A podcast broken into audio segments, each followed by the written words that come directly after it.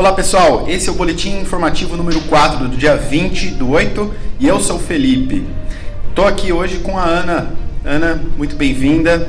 Boa tarde, Felipe. Boa tarde a todos. Estou aqui hoje para falar um pouquinho para vocês sobre a campanha nacional de vacinação contra o sarampo. Muito bom, Ana.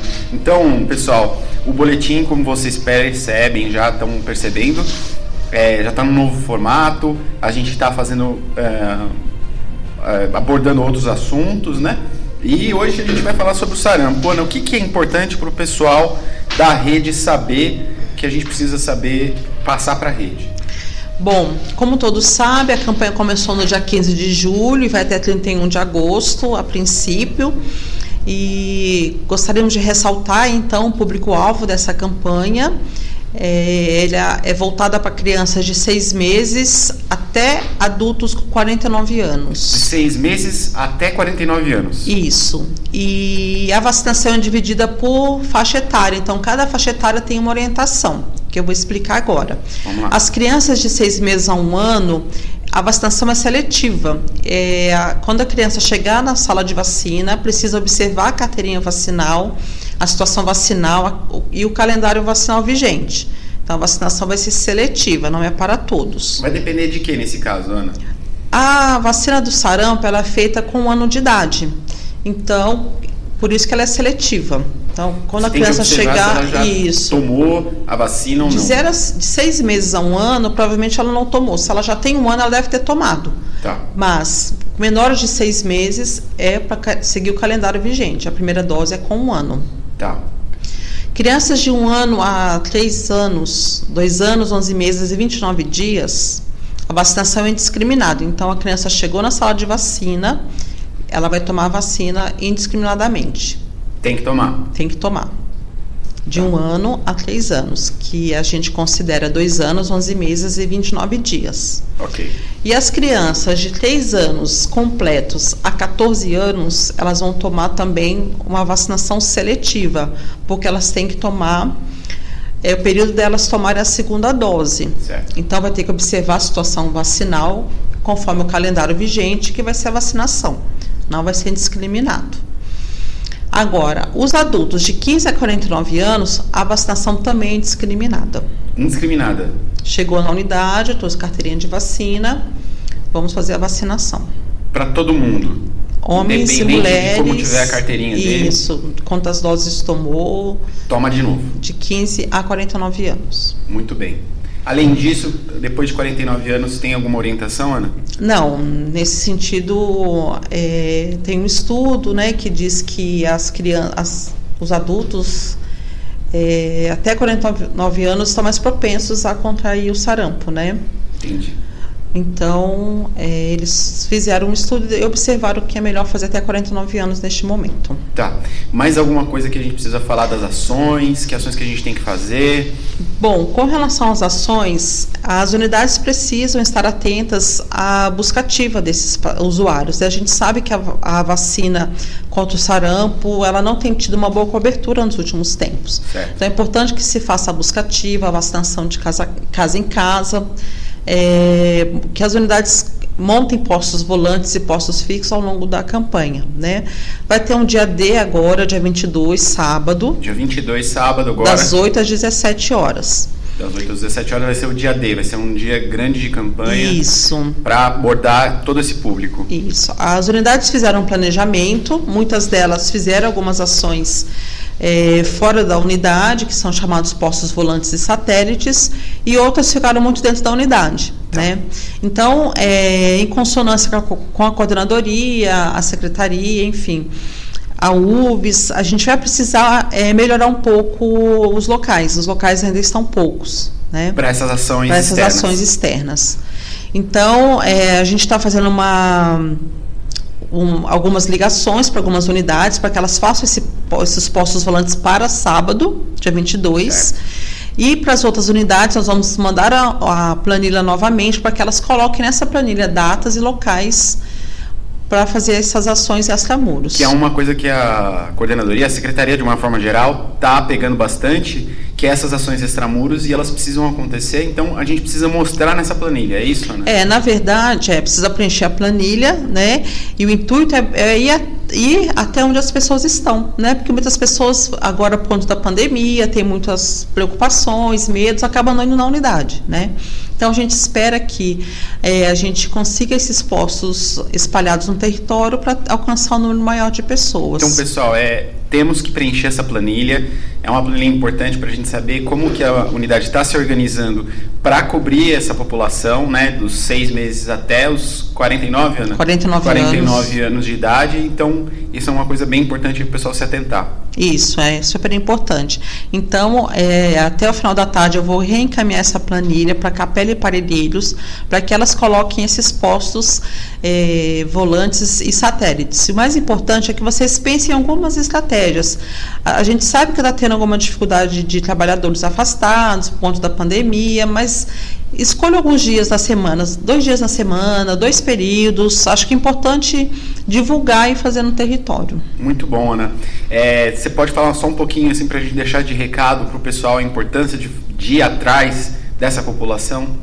Então, é, o sarampo, que já foi considerado uma doença que estava sob controle, ela voltou agora, né, num, é, numa situação que estamos tendo, tendo casos de sarampo, então é muito importante que as pessoas vacinem e fiquem atentos à vacinação. E vá, envolva, se envolva no território, né? Divulguem, é, faça essa, façam uma buscativa, divulguem através das visitas dos ACS, das equipes. Não, hoje a gente sabe que os grupos estão suspensos, mas valorize a visita, chame essas pessoas e, se possível, leve a vacina, vacine na casa também dessas, dessas pessoas, é muito fundamental. Tá bom, Ana, muito obrigado então pela sua participação. Até mais, pessoal, obrigada. Pessoal, nesse boletim também vai um material de divulgação com as principais notícias aí é, relacionadas ao coronavírus nos últimos três dias, tá? E também está indo um, uma comunicação, uma arte sobre o novo aplicativo que chama eSaúdes SP. Esse aplicativo também está ligado à questão do coronavírus, é, tem algumas funcionalidades bem interessantes, então verifiquem o material de divulgação. E para o próximo ponto, a gente está aqui com o Júlio. Júlio, obrigado pela participação. Olá a todos, tudo bem? E Júlio, é, a gente vai falar sobre a questão da, do PANG para gestante. Explica para a gente como é que é. Isso, é, nós recebemos essa informação pelas supervisões, né, para reforçar a todos os serviços aí da rede, né, é, em relação ao fornecimento de aparelho para glicemia, né, para verificação de glicemia para pacientes gestantes não insulino dependentes. Lembrando que o PANG é um programa de automonitoramento glicêmico que fornece aos pacientes que são é, insulinos dependentes né, os insumos para poder fazer a verificação da glicemia e o tratamento né, da, da, diabetes. É, como existem algumas gestantes que nesse período gestacional precisam fazer o monitoramento glicêmico, está é, sendo aí ofertado uh, esse aparelho para nesse período ser feito esse processo de uh, verificação, né? Tá, então para essas gestantes que acabam desenvolvendo um, um, uma insulinodependência? É, é uma diabetes uma não, diabetes. Uma, uma, não, isso, não, não independente, correto. Precisa ser feito esse monitoramento. E para isso, Felipe, é, tem alguns critérios que está sendo colocado e vai ser encaminhado aí no boletim. Tem, tem alguns critérios, né? que aí vocês vão poder ver com mais detalhes aí no, no boletim, né? né? Então são critérios para é, ser feita a inclusão dessa gestante no programa PANG e que provisoriamente vai ser é, ofertado esse aparelho de glicemia para as gestantes não insulino dependentes. Então é importante ver os, esses critérios com muita é, atenção, tá? Porque se não atender um desses critérios, a supervisão que vai fazer a avaliação final para a entrega do aparelho, ela vai acabar sendo negada. Então é importante ver esses pontos, eh, os critérios para a inclusão dessa paciente gestante não independente para receber esse aparelho de glicemia. Tá Perfeito. E você destacaria algum critério para isso? De forma geral, Felipe, é importante a, a, gente sempre falar a questão das informações, né? São, são dados específicos de, de exames para as gestantes têm que ser realizados, né? Assim como a glicemia de jejum, a, a hemoglobina glicada, entre outros, e os preenchimentos dos campos do próprio sistema SIGA, né? Que faz o que tem o SIGA que está atrelado ao PANG. Então tem campos específicos que tem que estar todos preenchidos porque a, a, o setor responsável pelo PANG da supervisão vai fazer a avaliação para dar o aval ou não da entrega desse Daí aparelho para esses pacientes. De, de colocar tudo bonitinho. Correto, tá, tá bom? Certo. E em relação a outro ponto, último ponto dessa, desse boletim, que é o GSS. Isso, né? É importante o pessoal falar em relação ao GSS, né? Que sigla que é essa, né? Nosso mundo do SUS e é, suas siglas, siglas, né? É, a sigla é Gestão de Sistemas em Saúde, né? Então, é, o GSS é um, um, programa de gerenciamento dos insumos, né? E ao decorrer dos, de alguns anos, ele está sendo é, é, criado alguns relatórios para melhorar o processo de, de gestão de insumos aí nos serviços de saúde, tanto material médico hospitalar e medicamentos também. E aí tem já um tempo que está sendo solicitado pelos profissionais a inclusão de alguns relatórios, né? Hum. E hoje está sendo atualizado uh, esses relatórios e vai estar disponível já para uso né, no sistema GSS e que vai ajudar bastante na, na verificação e no gerenciamento desses insumos que nós tantos estamos é, todos aí com uma atenção especial porque a gente sabe que a falta de um insumo, seja material ou medicamento, acaba atrapalhando na, no segmento de cuidados dos usuários. Então, Felipe, os, quais são os relatórios que estarão é, é, aí muito bem? Quais são os relatórios que estão é, é hoje é, sendo atualizados no sistema GSS? Então, é inclusão de lote e validade nos relatórios de saldo em estoque, movimento por material, saída ao usuário por material e o relatório saída por usuário e saída por período. Ou seja, esses relatórios, Felipe, vão trazer essa informação que é super importante do lote e validade. Por quê? Com essas duas informações é possível a unidade fazer a rastreabilidade desses insumos e também o controle de estoque em relação à validade. E você tendo esse controle maior em mãos, você consegue organizar a saída dos itens que estão para uh, vencer primeiro, né?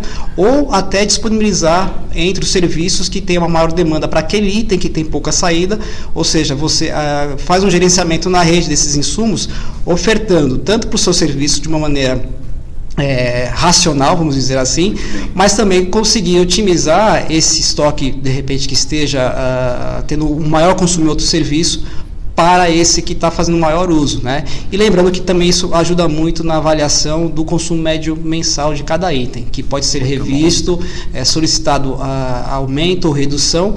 E aí, quando você tem uma redução e você tem um estoque um pouco alto, não por falta de gerenciamento, porque o, a, a, as mudanças no território, né, é, é, isso é, leva a um aumento ou uma, um menor consumo de alguns insumos. E aí você faz esse gerenciamento. Esses relatórios vão favorecer bastante a, a, a avaliação das, das validades e dos lotes e também ajuda muito nessa gestão dos insumos da própria unidade e da própria, da própria rede. Então, de novo, os dois relatórios são quais mesmo? Então, é o as informações que vão entrar nesses relatórios são as informações de lote validade, lote né? validade. E vão contar, estar contemplando os relatórios de uh, saldo em estoque, movimento para o material, saída ao usuário por material saída por usuário e saída por período. Então essas duas informações que de lote de validade não estavam contempladas nesses relatórios. Então agora vai ter um relatório muito mais completo e ajuda muito aí nessa gestão dos, dos insumos pelos nossos profissionais. Muito bem, dispensa a gente falar da importância disso, né, Júlio? Com certeza. Eu vou né? você falou muito melhor. É... Mais alguma coisa sobre isso, Júlio? Acho que é só para reforçar, lembrando que essa questão da gestão dos insumos, ela está totalmente atrelada aos processos de trabalho da unidade, ah, sim, a, a relação dos profissionais da farmácia, da odonto, da enfermagem, está atrelada à questão dos POPs, é, ou seja, todo mundo, né? Então acho que é importante, é mais uma ferramenta aí que está sendo qualificada para se somar ao que a rede já vem fazendo muito bem feito aí nesse período que a gente está ainda de pandemia, né? Que a gente observou que houve um, várias novas ferramentas e novas organizações e isso a gente tem que levar daqui para frente como ferramentas para uso no SUS. Muito bem, Júlio. Agradeço a tua participação. Aproveito para lembrar, pessoal, a gente tem um levantamento de tabagismo que poucas unidades preencheram, então volte lá no último boletim, número 3. A gente pede esse levantamento. Isso é importante para a gente saber, inclusive, se a gente vai conseguir manter ou prorrogar os cursos de tabagismo para os profissionais. É, para esse ano podemos prorrogar para o ano que vem, então isso é bem fundamental. E lembrando de novo das ações comunitárias, pessoal, não esqueçam de jogar na planilha, tá? Tem uma planilhinha de ações comunitárias que na verdade é um Google Forms, né? E aí você joga lá as, as fotinhos, tá? É, a gente abriu né, para o PAI, para o APD, para o SER, para a SRT, para os CAPs jogarem essas informações também, que são muito importantes. A CRS está cobrando isso, está de olho nisso, acompanha cada linha que tem naquela planilha, então façam as explicações bem bonitinhas. Tá bom? Júlio, obrigado mais uma vez. Um abraço a todos e até a próxima. Até a próxima, pessoal.